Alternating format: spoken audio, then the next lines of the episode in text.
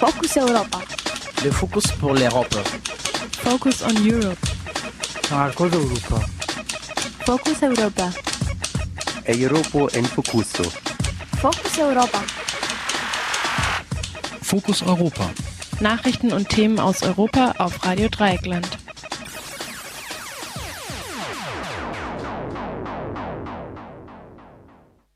Herzlich willkommen beim Fokus Europa Magazin, dem Magazin rund um den Brennpunkt Europa von Radio Dreieckland. Am Mikrofon und durch die Sendung führt Jan und ist auch verantwortlich für diese Sendung. Was haben wir heute an Beiträgen?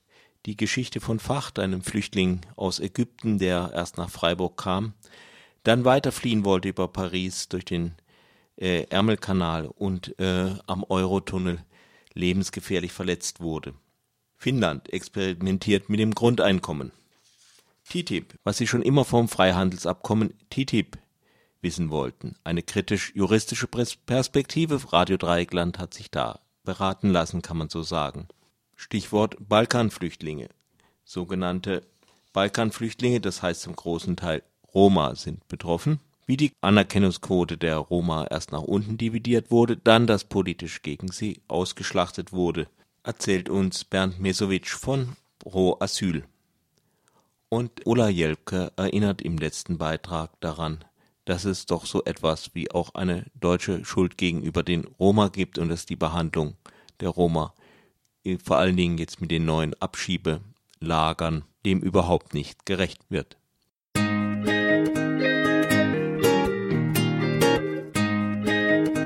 Soweit die kurze Themenübersicht. Doch zunächst etwas Musik. Dress de Nuit von Cavelun.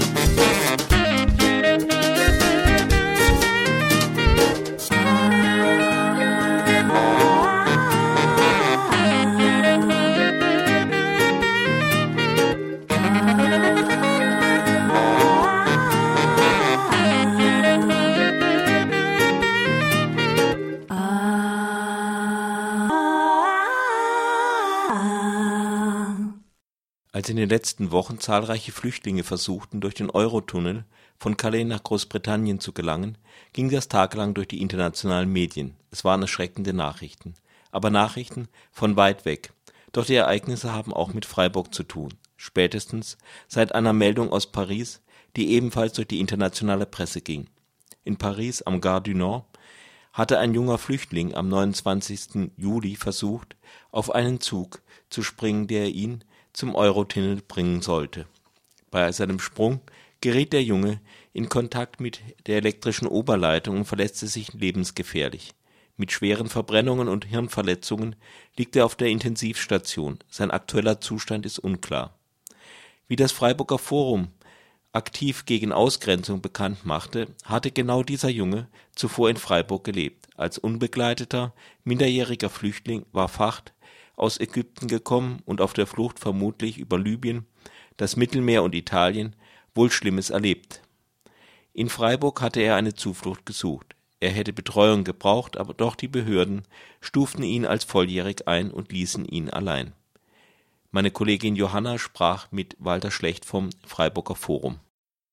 Ich kann natürlich nur das sagen, was er auch erzählt hat. Nachdem ist er im südlichen Teil von Kairo aufgewachsen, ist dort nur drei Jahre in die Schule gegangen und äh, hat dann auch gleich als junger Mensch äh, gearbeitet. Er war mit seinem Vater, der hat sich da auf äh, Maler- oder Gipserarbeiten spezialisiert und hat da mitgeholfen, Geld zu verdienen für die Familie. Hat er auch was gesagt zu seinen Gründen, dann Kairo zu verlassen und nach Europa zu gehen? Also allgemein, wie ich ihn verstanden habe, ist die Situation derzeit in Ägypten für viele zum Überleben katastrophal.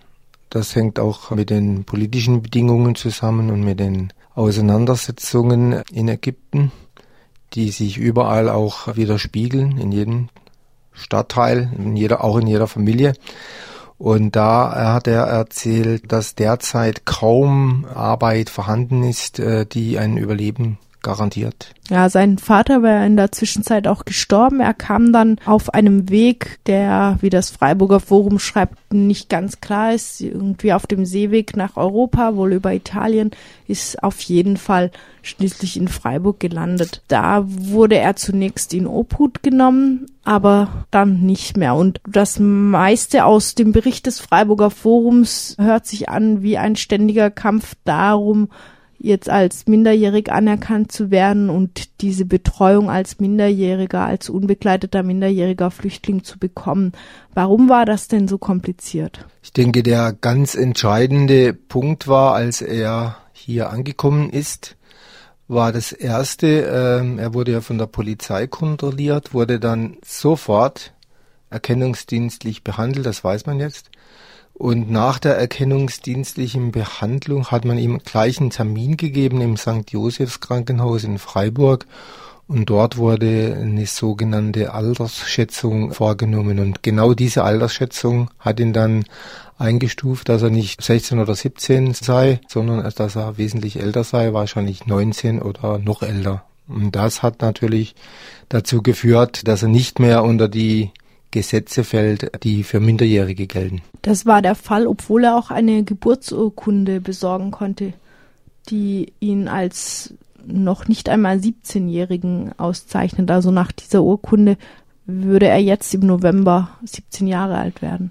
Die wurde nicht anerkannt? Der hat ein Geburtsdatum angegeben und dieses Geburtsdatum, was er angegeben hat, wurde angezweifelt. Die Geburtsurkunde hat er erst besorgt im äh, Juni. Also da hat er das organisiert. Mit dieser Geburtsurkunde, äh, was ich jetzt nicht hundertprozentig bestätigen kann, ist er nach seiner Meinung zum Jugendamt Freiburg gegangen. Das war dann im Juli. Die hatten da lediglich von der Geburtsurkunde eine Kopie angefertigt und mehr ist da nicht passiert. Was stattdessen gemacht wurde, war so eine Altersschätzung wie lief die ab? Äh, ich kenne mich da persönlich nicht so genau aus in diesem medizinischen Verfahren. Auf jeden Fall wird da auf über ein dubioses Verfahren äh, scheinbar festgestellt, wie alt jemand sein kann. Da muss man dazu sagen, dass äh, die Bundesärztekammer solche Untersuchungen generell ablehnt und Ärzten auch empfiehlt, solche Untersuchungen nicht zu machen. Diese Untersuchung fand bei Veit im Josefskrankenhaus statt, wieder unter anderem durch den Arzt Dr. Uhl, der inzwischen schon bundesweit zu einer gewissen Bekanntheit gekommen ist, weil er immer wieder diese umstrittenen Röntgenuntersuchungen zur Altersschätzung vornimmt. Du hast jetzt schon gesagt, die Bundesärztekammer lehnt diese Praxis ab. Wie steht ihr dazu vom Freiburger Forum? Also wir lehnen generell eine Altersschätzung ab. Ich denke, man muss den Menschen, die hierher kommen, äh, zunächst einfach mal glauben, was sie angeben und denke, es ist nicht falsch, wenn Flüchtlinge hierher kommen und gerade bei Veit wird es ja sehr deutlich. Er kam ja über Libyen, wahrscheinlich Lampedusa, hat einen Weg auf sich genommen, der nicht ungefährlich ist und der mit Sicherheit auch äh, traumatisiert und dann vielleicht noch dieser restliche Weg allein auf sich gestellt. Also ich denke, da braucht es eine ganz andere Aufnahme. Das wird ja eigentlich auch gefordert. Ein ganz anderer Umgang mit den Personen. Und da, ich denke, das ist in diesem Fall überhaupt nicht passiert. Was ist mit Menschen, die jetzt doch dann irgendwann mal 19 werden? ob das jetzt per Handwurzelröntgen festgestellt wird, per In-Augenscheinnahme oder vielleicht auch, weil sie tatsächlich eine Geburtsurkunde haben. Äh, was meinst du, was wäre da ein richtiger Weg? Also äh, was gesetzlich passiert, ist natürlich, dass äh, wenn sie volljährig sind, äh, fallen aus diesem Schutz raus und man setzt sie sozusagen dann vor die Tür in eine gewisse Obdachlosigkeit oder, oder man sagt ihnen, okay, du bist jetzt 18, geh nach äh, Karlsruhe, stell dort einen Asylantrag und kümmere dich um dich selber. Also eine andere äh, staatliche Fürsorge gibt's dann ab diesem Datum äh, der Volljährigkeit äh, nicht mehr. Und ich denke also, das darf da nicht aufhören, diese Art Hilfe und Unterstützung, sondern die muss sich dann auch wirklich ganz konkret an, an der Person ausrichten. Also man muss da viel mehr Zeit investieren in Therapien, weil das weiß man, viele eigentlich die Masse der Menschen ist, die hierher kommen, sind eigentlich irgendwo traumatisiert. Man weiß nicht, was sie alles erlebt haben und ich denke, man muss da sich auf die Einzelfälle einstellen. Zurück nochmal zu Veit. Ja, er ist nun schwer verletzt. So viel hat man ganz am Anfang erfahren, als sein Unfall passiert ist.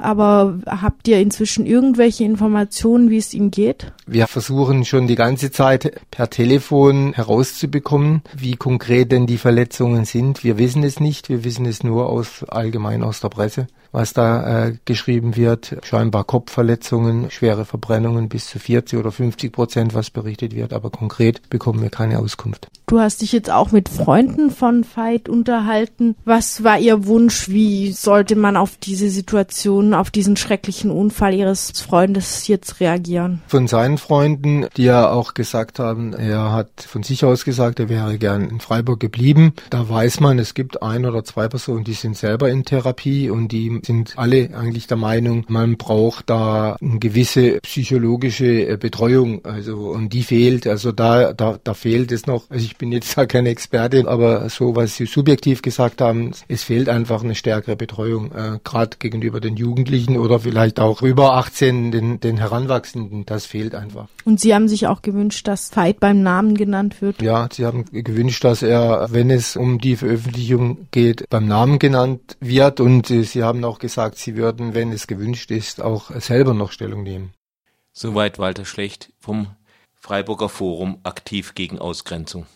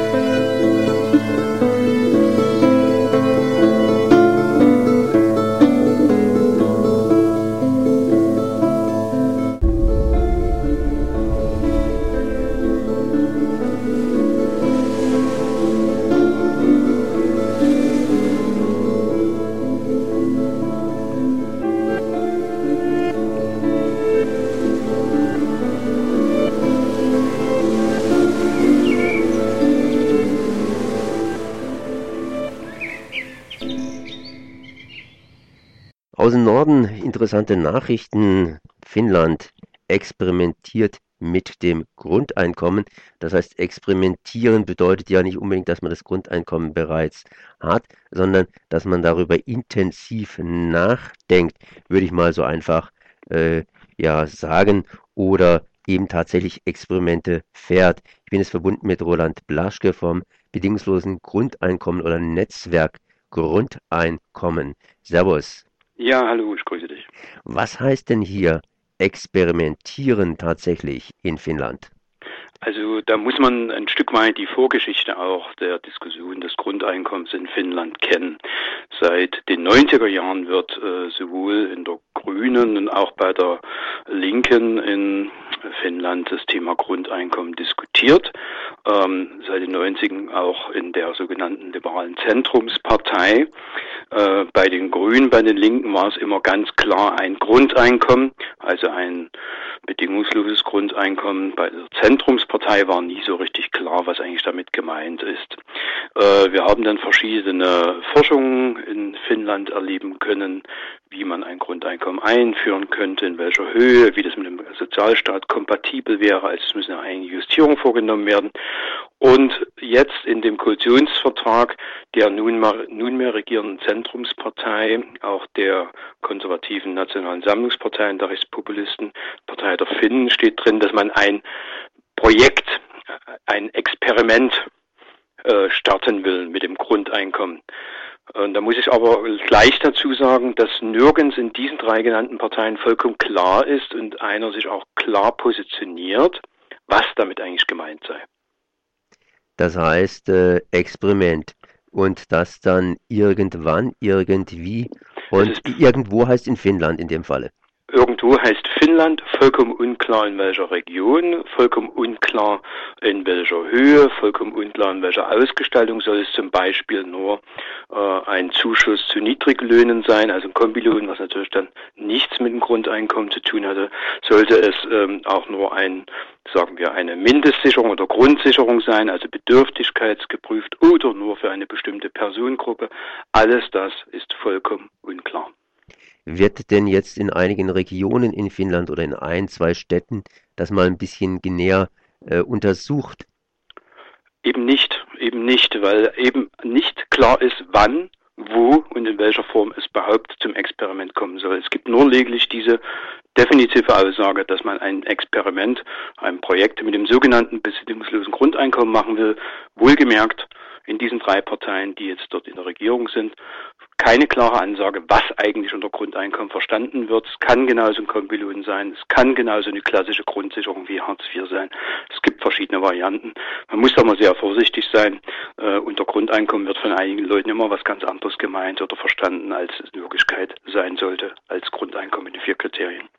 Ich frage dann nochmal nach, gibt es dann irgendeine Kommission, die sagt, okay, Grundeinkommen ist so ein bisschen offen alles, aber wir planen da mal richtig schön durch, zumindest auf dem sogenannten Papier.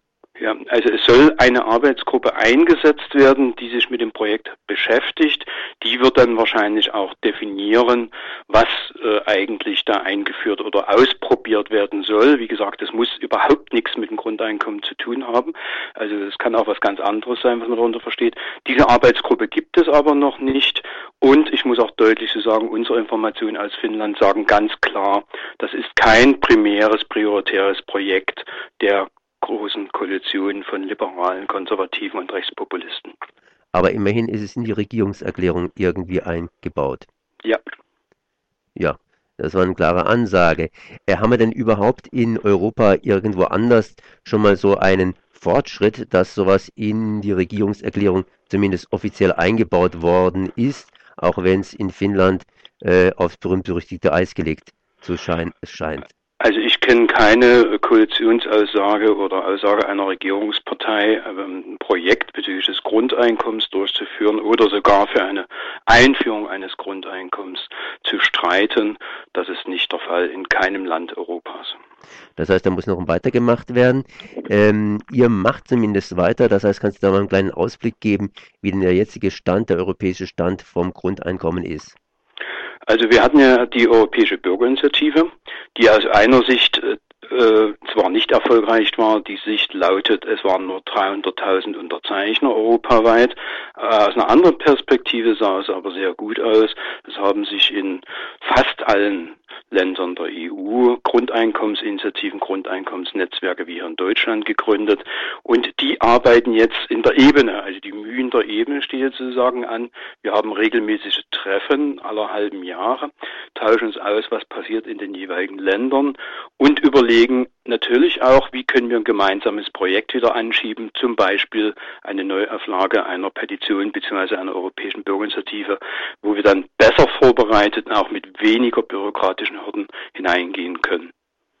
Im September gibt es dann auch wieder Aktionen? Im September gibt es die achte internationale Woche des Grundeinkommens. Ähm, die findet in Deutschland, europaweit, aber auch statt. Also Frankreich, Österreich, Luxemburg gibt es Initiativen. Die Termine werden dann demnächst auch unter www.woche-des-grundeinkommens.eu erscheinen. Dann danke ich mal hier Roland Blaschke vom Netzwerk Grundeinkommen für die Informationen. Später mehr Informationen dazu und ob in Finnland das Eis schmelzen wird, das werden wir noch sehen. Merci. Das werden wir sehen. Ich danke Ihnen. Tschüss dann.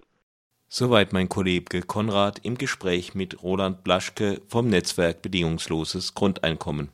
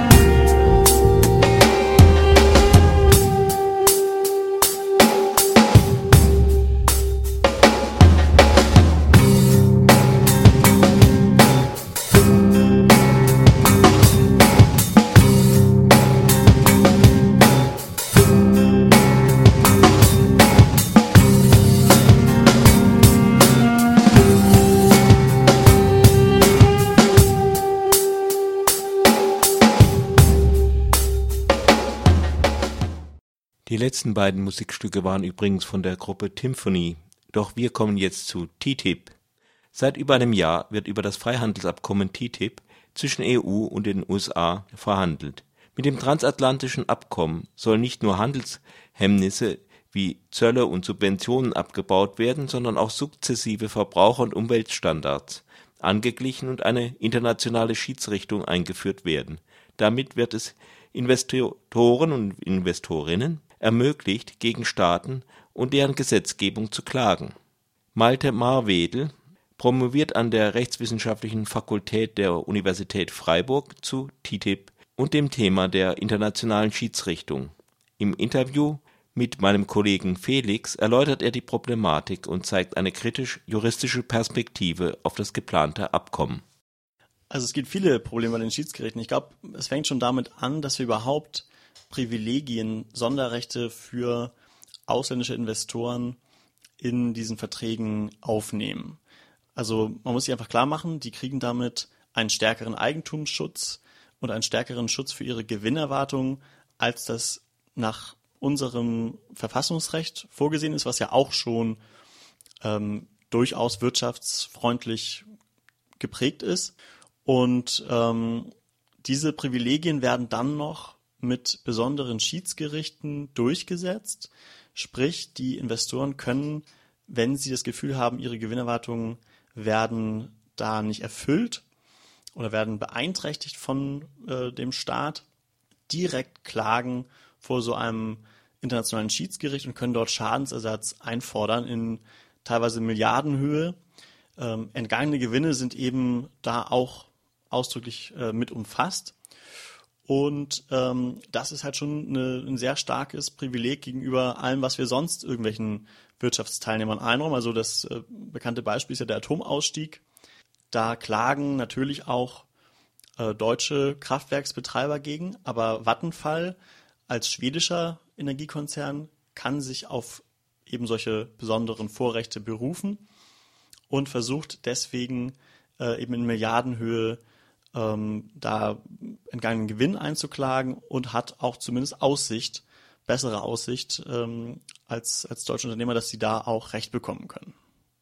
Wie sieht denn jetzt genau die Positionierung aus von dem Parlament? Die haben jetzt diese Resolution an die Kommission weitergegeben und ähm, haben schon so ein alternatives Modell mehr oder weniger vorgeschlagen. Das Parlament muss ja am Ende abstimmen, ob es diesen Verträgen zustimmt oder nicht.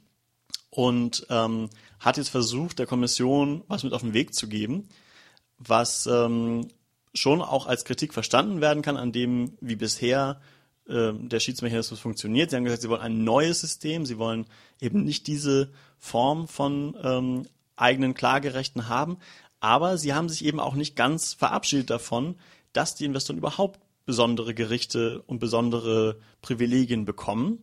Ähm, die Resolution vom Parlament ist deswegen halt so ein bisschen ambivalent. Also es ist letztlich ein Kompromiss gewesen. Die Sozialdemokraten, die da das Zünglein an der Waage waren, ähm, konnten sich nicht dazu durchringen, zu sagen, sie wollen gar nicht solche Mechanismen drin haben und haben deswegen einfach so ein paar Maßgaben auf den Weg gegeben, äh, die aus meiner Sicht für die Kommission eigentlich nicht erfüllbar sind ähm, mit dem, was sie bisher plant. Also gerade wenn es eben um die rechtsstaatlichen Standards geht, um die demokratische Legitimation, äh, dann ist das eigentlich was, was nicht erreicht werden kann und auch die Frage, ob es hier Privilegien gibt oder nicht, die wird in der Resolution eigentlich so beantwortet, keine Privilegien einzuräumen. Äh, dennoch fährt die Kommission derzeit weiter einen, in Anführungszeichen, Reformkurs, bei dem sie ein paar marginale Änderungen eigentlich vorsieht. Und ähm, das wird jetzt halt spannend zu sehen, ob das Parlament diese Standards, die es da aufgestellt hat, auch wirklich ernst meint und der Kommission dann auch im Zweifelsfall sagt, nein, wir haben hier rote Linien eingezogen und die habt ihr nicht erfüllt. Im Moment ist es so, dass die Kommission sich recht äh, bestätigt fühlt durch diese Resolution und weitermacht wie bisher.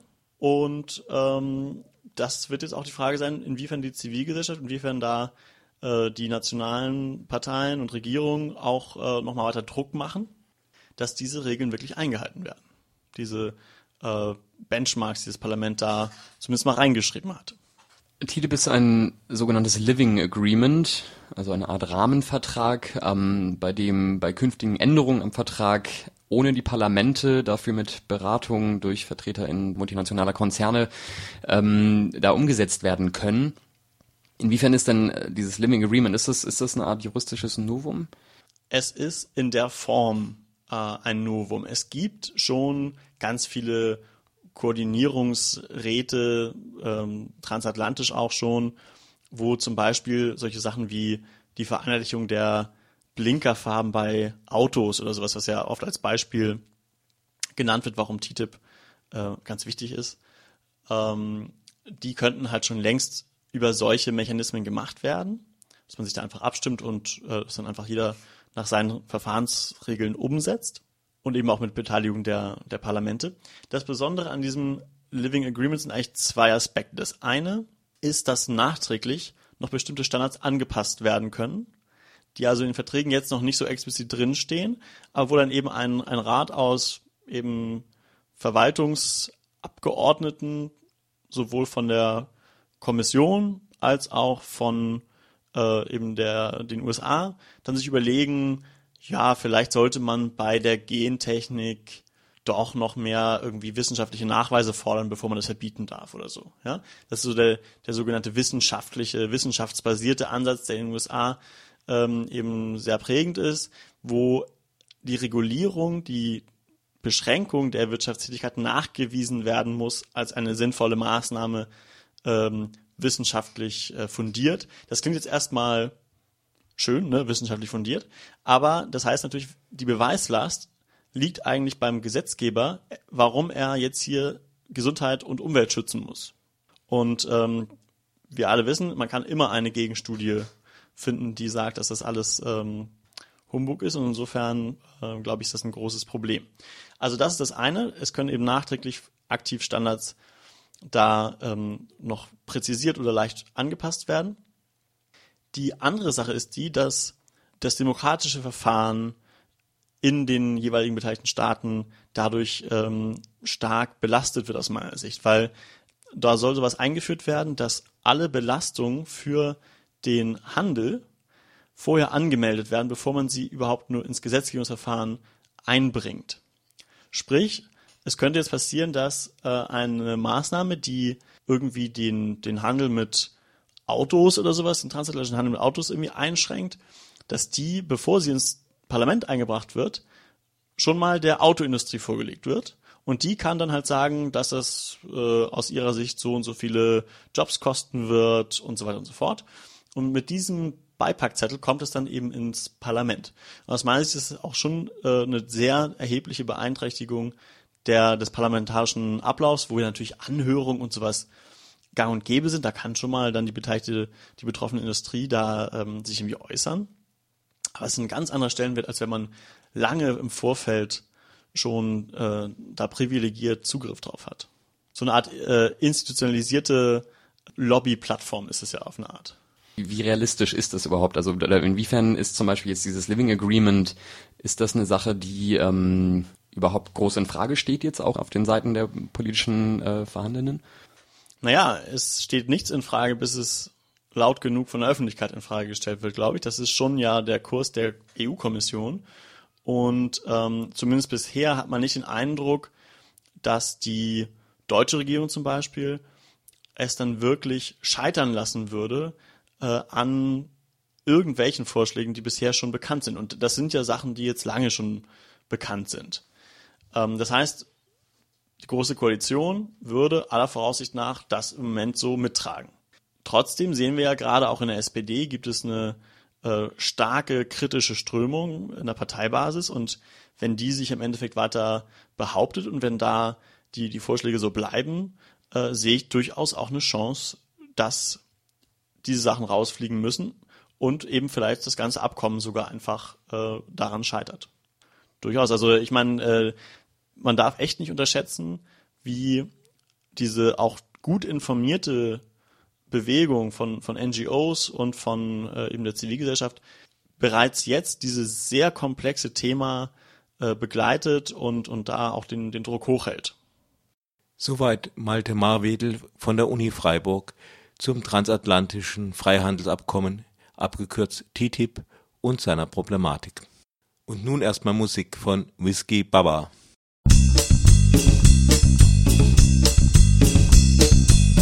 Un matin gris comme tous les autres. Sur le quai désert, j'attends le métro. Je rentre dans la rame, je regarde autour de moi. Une tape de il me fait chier ce métro. Personne ne t'adresse la parole. Il me fait chier ce métro. C'est parce que t'as une tête de guignol. Je parle à une mémé. Elle croit que je veux la violer. Ouais. Début de journée, il me fait chier.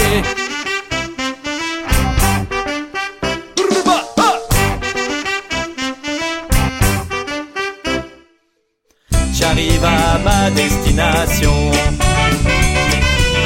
je prends la sortie Matignon. Je marche sur le trottoir, sur quelque chose de bizarre. Il me fait chier ce trottoir. Un chien a fait ses besoins. Il me fait chier ce trottoir. Tu marches dans tous les matins. Si le premier ministre me regarde par sa vitre, il m'entendra gueuler. Ça me fait chier.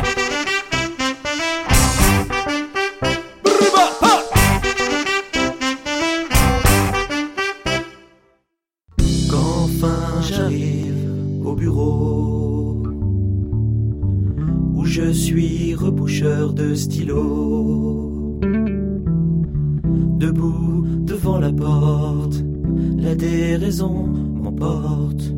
Il est fermé ce bureau. T'es vraiment trop un gros manche. Il me fait chier ce bureau. Aujourd'hui, on, est dimanche. Déjà hier matin, je m'étais levé pour rien. Aller travailler, ça me fait chier. Mais quand tombe le soir, je retrouve le réconfort sur les accords de ma guitare, et le chant d'un long piano noir, me donne pour un moment un peu d'espoir. Une fille belle comme toutes les autres. Pour la séduire, je lui joue mes morceaux. Elle me dit que je devrais plutôt chanter en anglais. Elle me fait chier cette nana. Toi tu veux parler que français? Elle me fait chier cette nana. Pourquoi pas en persan J'achète un dictionnaire. Chez Roger le libraire. On va essayer d'improviser.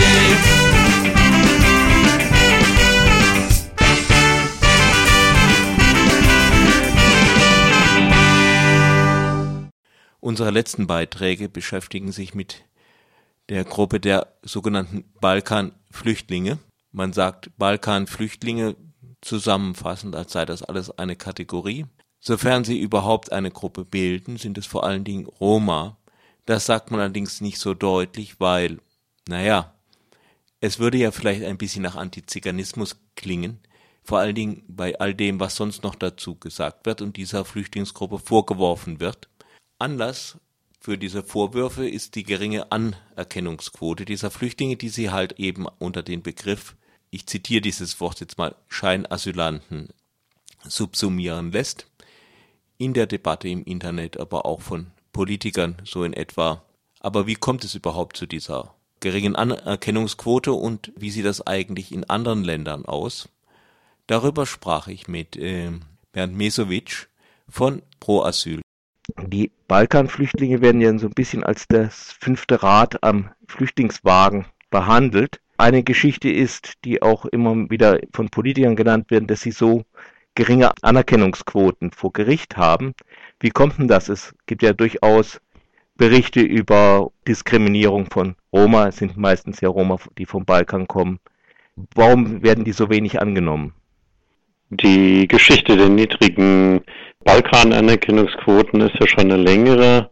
Man kann sagen, äh, alles begann mit einer zunehmenden Zahl von Balkanflüchtlingen.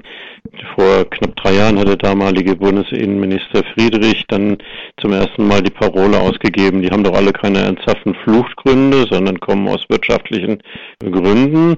Und äh, diese politische Ansage hat das Bundesveramt relativ schnell aufgegriffen und die bis dahin schon nicht sehr, sehr hohen Quoten, Anerkennungsquoten, verkehrten sich in Anerkennungsquoten nahe Null in relativ überschaubarem äh, Zeitraum.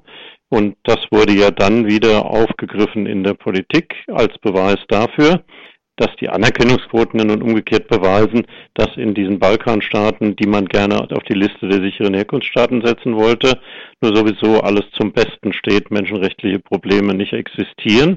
Also das betraf damals ja Serbien, Bosnien und Mazedonien. Und dann hat man dieses Gesetzgebungsverfahren eben durchgezogen, äh, die zu sicheren Herkunftsstaaten zu erklären. Ich finde, man hat dabei vieles außer Acht gelassen, die Maßstäbe des Bundesverfassungsgerichts und die reale Lage. Aber so ist es nun mal gekommen. Es war ja die Sozialdemokratie, die mitmachte und es war äh, der Herr Kretschmann, der das Türchen am Ende aufgestoßen hat. Also so ein Stück self-fulfilling prophecy. Das ist die Geschichte einer langjährigen politischen Manipulation, ohne dass ich jetzt sagen will, alle Menschen, die vom Balkan äh, ins Asylverfahren kommen, seien nun unbedingt Flüchtlinge im Sinne der Genfer Flüchtlingskonvention. Äh, das nicht, aber müsste sich wenigstens die Bereitschaft haben, sich das individuell anzuschauen. Und das hat man seit längerem überhaupt nicht mehr gehabt. So ist es auch, ähm, wie die jetzt äh, entschieden werden, nämlich per Textbaustein relativ überschaubare Anhörungen in großer Zahl. Das Bundesamt tut ja seit fast zwei Jahren wenig anderes als zwei Dinge, nämlich äh, Anträge von Antragstellern aus dem westlichen Balkan offensichtlich unbegründet abzulehnen und die meisten syrischen Flüchtlinge relativ schnell anzuerkennen. Der Normalbetrieb ist zum Erliegen gekommen.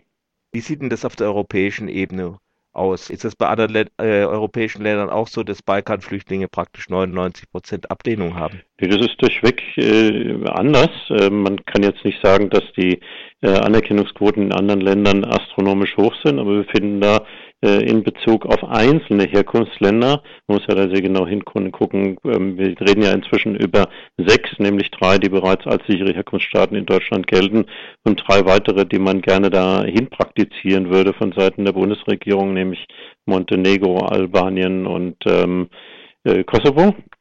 Es gibt durchaus unterschiedliche Anerkennungspraktiken, wiewohl man bei einigen sagen muss, viele dieser Staaten haben nur eine relativ geringe absolute Anzahl von Asylanträgen von äh, Menschen aus den Balkanstaaten, aber nichtsdestotrotz ist es dann doch ganz auch aufschlussreich, dass es da Anerkennungsquoten gibt, die teilweise zwischen 10 und 20 Prozent gelegentlich auch ähm, mehr liegen.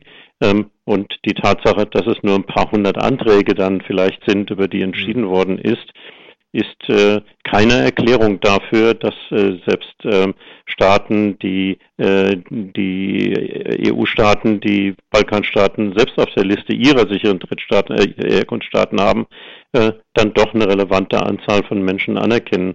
Nach den Vorgaben des Bundesverfassungsgerichts umgekehrt müsste die Tatsache, dass es äh, anerkannte Flüchtlinge gibt in anderen westeuropäischen Ländern in, in, als Indiz dafür Berücksichtigung, Berücksichtigung finden, dass es eben mit der menschenrechtlichen Sicherheit ähm, dort eben nicht so äh, absolut zum Besten bestellt ist, wie das die Bundesregierung, wie das Bundesamt uns glauben machen will. Könnten die nicht einfach auch so einfach einreisen hier, ohne einen Asylantrag zu stellen? Naja, also wir haben ja das äh, Problem, dass äh, zum Beispiel äh, der Kosovo noch nicht äh, visumfrei ist und den Staaten wie Mazedonien, äh, Serbien, wo eine visumfreie Einreise äh, möglich ist, hat man ja gedroht von Seiten der Bundesregierung und anderer europäischer Staaten. Es werde möglicherweise Konsequenzen haben, wenn aus diesen Staaten weiterhin Leute Asylanträge stellen. Man werde ihnen möglicherweise wieder die Visafreiheit äh, nehmen müssen oder ist natürlich als Prüfungsauftrag diplomatisch formuliert worden, mhm. was dazu führte, dass insbesondere in Mazedonien und Serbien zum Teil auch ähm, äh, Strafsanktionen ähm, in Kraft getreten sind, geschaffen worden sind, die unter bestimmten Voraussetzungen die Ausreise zum Zweck der Asylantragstellung oder die, das Machen falscher Angaben strafrechtlich sanktionieren. Leute wurden dann auch nach ethnischem Profiling, sozusagen wir, man guckt da die an, ob man die vielleicht für Roma hält, äh, an der Ausreise gehindert. Und das ist natürlich ein Politikum ohne Gleichen, weil die Ausreisefreiheit, nicht die Einreisefreiheit, das klingt zwar absurd, ist aber so, mhm. die Ausreisefreiheit ist ein verbrieftes Menschenrecht, wie wir als Deutsche wissen, weil wir haben sie ja immer ins Feld geführt, wenn es galt, ähm, die DDR zu Recht zu kritisieren. Äh, da war ja das Hauptthema, die Ausreisefreiheit zeigt, die, un, die, die, die nicht gewährte Ausreisefreiheit zeigt das diktatorische, das Unrechtsstaates. Mhm. Und ähm, äh, also gilt es hier schon mal hinzuschauen, wenn Mazedonien und Serbien in dieselbe Kerbe hauen, ähm, äh, was denn davon äh, zu halten ist. Aber es gilt eigentlich ein moralischer Doppelstandard äh, in Bezug auf äh, deutsche Balkanpolitik generell. Das beginnt ja schon damit, dass man diese äh, kuriose Konstruktion Westbalkan geschaffen hat. Es gibt ja keine geografische Einheit äh, oder gab früher keine äh, unter der man diese sehr verschiedenen Staaten auch zusammenfassen äh, konnte. Die haben eine durchaus unterschiedliche Geschichte. Also die Geschichte Albaniens ist äh, eine sehr andere als die Bosniens und äh, äh die serbische ist auch äh, sehr verschieden von äh, von der Montenegros, jedenfalls in, in jüngerer Zeit. Also da hat man ein Konstrukt geschaffen, was zusammenfasst, was überhaupt nicht wirklich ähm, äh, zusammenpasst. Es gibt eine totale Ignoranz gegenüber deutscher Geschichte auf dem Balkan, zum Beispiel äh, den Völkermord an den äh, Roma betreffend. Mhm. Da redet überhaupt keiner äh, drüber. Es gibt eine Ignoranz ähm, über all die Dinge, die äh, geschehen sind nach dem Ende des äh, großen Balkankrieges und dann nach dem Ende äh, des Kosovo-Krieges, wo es ja durchaus auch deutsche Kriegsbeteiligung gab. Es gab nachher über UNMIG und Eulex deutsche Beteiligung. Und man hat den Eindruck, wenn man Herrn Steinmeier reden hört über die jetzt, der ist ja jetzt auch für die sicheren Herkunftsstaaten, die weiteren drei, als äh, sei er nie irgendwo auf dem äh, auf einer Reise in, auf dem Balkan gewesen, als gäbe es nicht ähm, äh, sowohl einen großen Mittelfluss im Rahmen der sogenannten Heranführungspolitik von Seiten der EU, als auch eine ganze Masse menschenrechtlicher Berichte von NGOs, aber nicht nur von denen, äh, die sagen, das sind alles sehr, sehr schwierige menschenrechtliche Verhältnisse in diesen Staaten, ähm, die Konsequenzen haben in, in mehrere Richtungen. Vielleicht nochmal die Unterscheidung Roma und andere. Was mir wichtig erscheint, ist äh, zu sagen, die Lage der Roma in den meisten Balkanstaaten ist tatsächlich ähm, beklagenswert ähm, problematisch, wenn auch in unterschiedlichem Maße. Wir würden das gerne betrachtet wissen unter dem Gesichtspunkt der wirtschaftlichen, sozialen und kulturellen Menschenrechte, von denen Roma in vielen Fällen äh, faktisch ausgeschlossen äh, sind, was auch übrigens Menschenrechtsberichte äh, darstellen, was sich ausdrückt in der viel geringeren Lebenserwartung gegenüber der einheimischen Bevölkerung, der Schwierigkeit des Zugangs zu sozialen Leistungen, des Zugangs zum Bildungssystem für Kinder und so weiter. Es gibt aber in jüngster Zeit auch zunehmend Flüchtlinge, die nicht mehr Minderheiten angehören, aus dem Kosovo fliehen, seit Monaten in relativ großer Zahl Albaner, also Angehörige der Mehrheitsbevölkerung, auch aus ja, Albanien selbst sind es äh, kaum Minderheitenangehörige, sondern Albaner, äh, die dort fliehen, was darauf deutet, dass es natürlich neben den menschenrechtlichen Problemen auch ganz andere gibt, nämlich desaströse Ökonomien. Ähm, am Beispiel Kosovo ist es am einfachsten zu erklären. Hier hat man einen Staat, der eigentlich wirtschaftlich kaum eine Überlebenschance und Einkommensquellen hat, zu einem Selbstständigen erklärt. Ähm, man äh, pumpt eine Menge Mittel auch der EU in die Heranführungspolitik, aber es ist eigentlich nicht zu sehen, wie dieser äh, sehr kleine Staat äh, überhaupt künftig ähm, äh, sozusagen ökonomisch auf die Beine kommen soll. Die Bevölkerung glaubt jedenfalls nicht mehr daran und das dürfte dort jetzt einer der maßgeblichen Fluchtgründe der jüngsten Zeit sein. Also hier muss man tatsächlich drüber nachdenken, was man im Bereich ähm, äh, ökonomischer, migra migratorischer Maßnahmen tun kann. Der Kosovo hat seit jeher von den Rücküberweisungen von Migranten gelebt. Ja, sie, viele sind ins Ausland gegangen, schon zu titoistischer Zeit als Arbeitsmigranten. Und es ist nicht zu sehen, wie dieser Staat ohne Migration eine, äh, überhaupt zu einer Einkommensquelle kommen sollte. Und wenn man das nicht sehen will, dann wird man auch es kaum verhindern können, dass die Menschen es immer wieder versuchen werden, sich auf den Weg zu machen.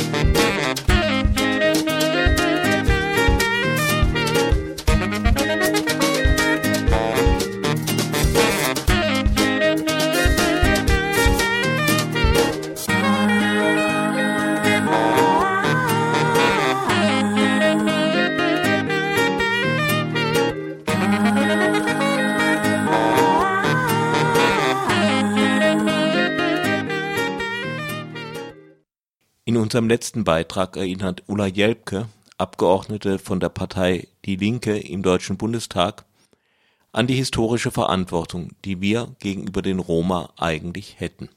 Sie haben die Einrichtung von Speziallagern für sogenannte Balkanflüchtlinge oder Westbalkanflüchtlinge kritisiert, auch aus historischer Perspektive. Ja, genau. Ich bin der Meinung, äh, dass wir eine historische Verantwortung haben gegenüber den Roma, weil unter den Westbalkanflüchtlingen befinden sich, sagen wir mal, so rund 40 Prozent Roma.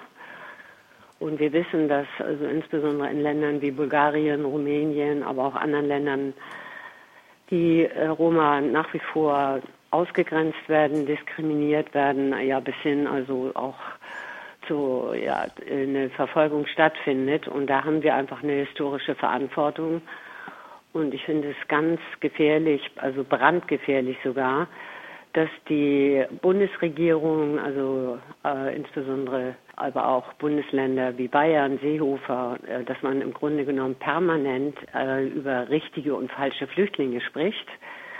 Bei uns grundsätzlich von der Gesetzeslage her, aber auch vom internationalen Völkerrecht her ist es ganz eindeutig so, dass jeder Mensch das Recht hat, Schutz zu suchen und Anträge hier zu stellen auf Asyl und Schutzgesuche. Und von daher ist es einfach unverantwortlich, äh, wie gegenwärtig von der Politik agiert wird. Äh, nun gibt es ja ein Denkmal für den Holocaust an den Roma sogar in Berlin. Äh, führt das nicht irgendwie zu einem Umdenken? Also ich meine, die Politiker, ich weiß nicht, ob sie da hingehen, ob man das immer sehen muss. Also es gibt ja das Holocaust-Denkmal und es gibt das Denkmal, äh, was nach mehr als 20 Jahren vor äh, gut zwei Jahren endlich eingeweiht wurde für die Roma, was unmittelbar beim Reichstag liegt. Ja, gerade vor ein paar Tagen mit Freunden dort. Es wird sehr stark besucht. Und äh, nichtsdestotrotz äh, ist natürlich diese, diese historische Verbindung, dass äh, die Faschisten in Deutschland über eine halbe Million Roma ermordet haben, also dort ein Völkermord stattgefunden hat, ähm, das ist natürlich häufig nicht so im Bewusstsein wie äh, die äh, Millionen von Juden, die umgekommen sind. Und deswegen muss man insgesamt natürlich auch äh, die, das Thema Antiziganismus und Roma- und Sinti-Feindlichkeit mehr thematisieren. Also es gibt äh, auch im Internet eine unglaubliche Hetze äh, gegen diese Gruppe und gegen diese Flüchtlinge. Und von daher meine ich, äh, wir können nicht häufig genug daran erinnern, welches Leid äh, die Roma und Sinti durch äh, Deutschland erlitten haben. Ist dazu noch was zu sagen?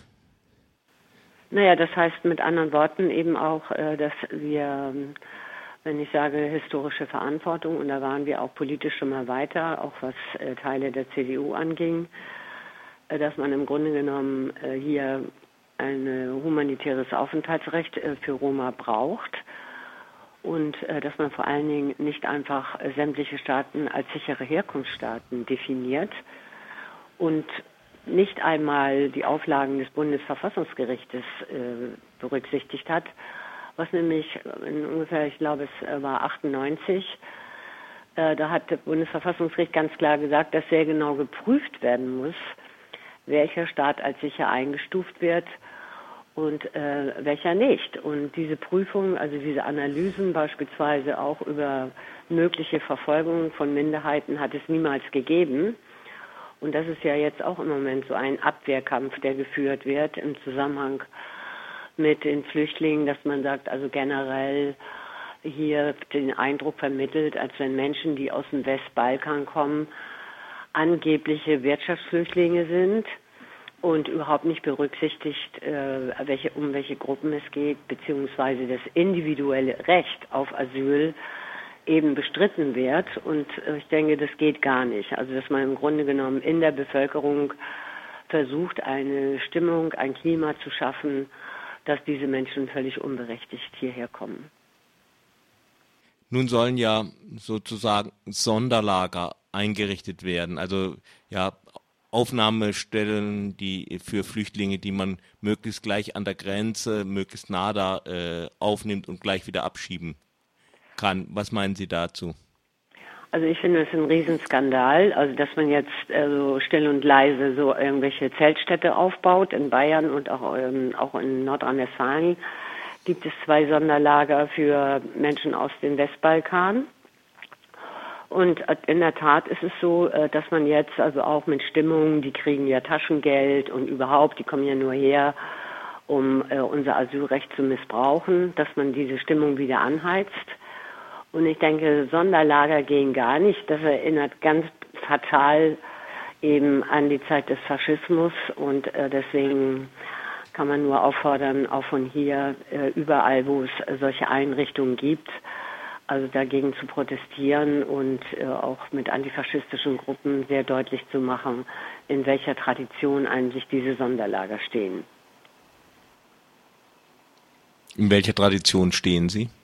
Natürlich in der faschistischen Tradition. Das heißt also, man hat äh, früher eben die Roma zum Beispiel in, in Auschwitz haben sie auch, ein, haben sie Sonderblöcke gehabt. Sie sind dort interniert worden, um vernichtet zu werden. Und in diesem Fall sollen sie zwar nicht vernichtet werden, aber existenziell und von ihrer Bedrohung her äh, werden sie wieder ausgegrenzt. Und das, denke ich, muss doch für die betroffenen Familien äh, der Roma und Sinti unglaubliche, ähm, schreckliche Gefühle und Erinnerungen wachrufen. Und deswegen denke ich, man muss das ganz klar ablehnen.